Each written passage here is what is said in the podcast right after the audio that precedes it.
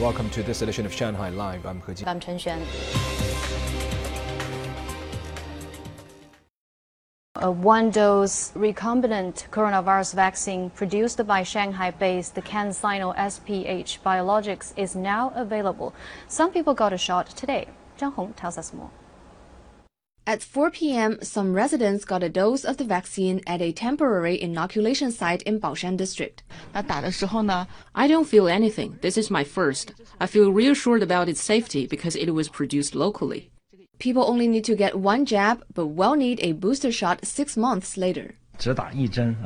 With only one dose, it has an efficacy of over 60%, and it's over 95% effective against severe symptoms. Getting a booster shot will be even better.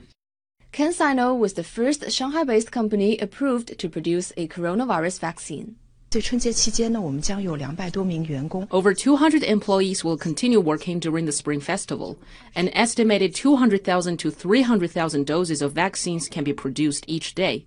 As foreigners aged between 3 and 11 can now get a coronavirus vaccine in Shanghai, many parents had made a reservation. At an inoculation site for expats at Tianshan TCM Hospital, almost one third of the vaccine recipients today were children. Children need to be accompanied by a guardian to get a jab. We already took our vaccines uh, last year, and I'm just happy that um, she's protected. The hospital also prepared little gifts like snacks and sachets to calm children down. A cartoon was played in the observation room. More than 30 hospitals and community health centers in Shanghai are authorized to vaccinate expats. Zhang Hong, Shanghai Live. The World Trade Organization yesterday allowed China to slap duties on U.S. imports worth 645 million U.S. dollars annually as part of a long-running anti-dumping dispute with Washington. China went to the WTO in 2012 to challenge countervailing duties the United States imposed between 2008 and 2012 on 22 Chinese products, including paper, solar panels, and steel wire. China had initially asked the three person WTO panel to award it the right to impose tariffs on $2.4 billion of U.S. goods, but then scaled back to $788.75 million. In November 2019, a WTO arbitrator permitted China to slap duties on up to $3.58 billion worth of U.S. imports in a separate case, after finding fault with the way Washington determined whether Chinese products were being dumped on the U.S. market. The three Olympic villages for the Beijing Winter Olympic Games officially opened to athletes and delegations today. About 2,880 athletes from 90 delegations will compete for glory. Zhang Yue has more. The Olympic Village in Beijing's Chaoyang district will host about 20 delegations from countries including France, Italy, and Canada. Some athletes have confirmed their information and decorated their rooms.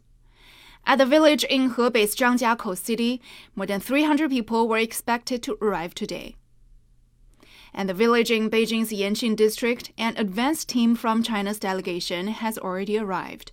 Over 60 members of delegations from Poland and Switzerland and members of the International Olympic Committee have also arrived. A rehearsal of the torch relay for the Winter Games was held in Beijing's Olympic Park this morning. The torch relay will take place on February 2nd. The first group of Russian athletes departed for Beijing yesterday. A total of 212 Russian athletes will compete in the Beijing Games. The word good luck in Beijing was printed on a screen at a Moscow airport. Japan's women's ice hockey team left Tokyo this morning. Japan is sending its most Winter Olympians ever at 124. The Chinese embassy in the United States and the consulate generals in New York, San Francisco, Los Angeles, and Chicago jointly held an online award ceremony for the event. Welcome to Chinese New Year. Celebrate the Winter Olympics yesterday. Ambassador Qin Gang delivered a speech via video. 冰雪运动可谓是以激情之手握住冰冷之剑。The ice and snow sports are holding a cold sword in a passionate hand which is a perfect blend of passion and reason. I hope that in the new year, China and the United States will also hold the cold sword in a passionate hand, rationally manage differences, actively expand cooperation, and boldly create a future so that relations between the two countries can return to the normal track of healthy and stable development. Nearly 100 representatives from 56 overseas Chinese groups across the United States attended the ceremony.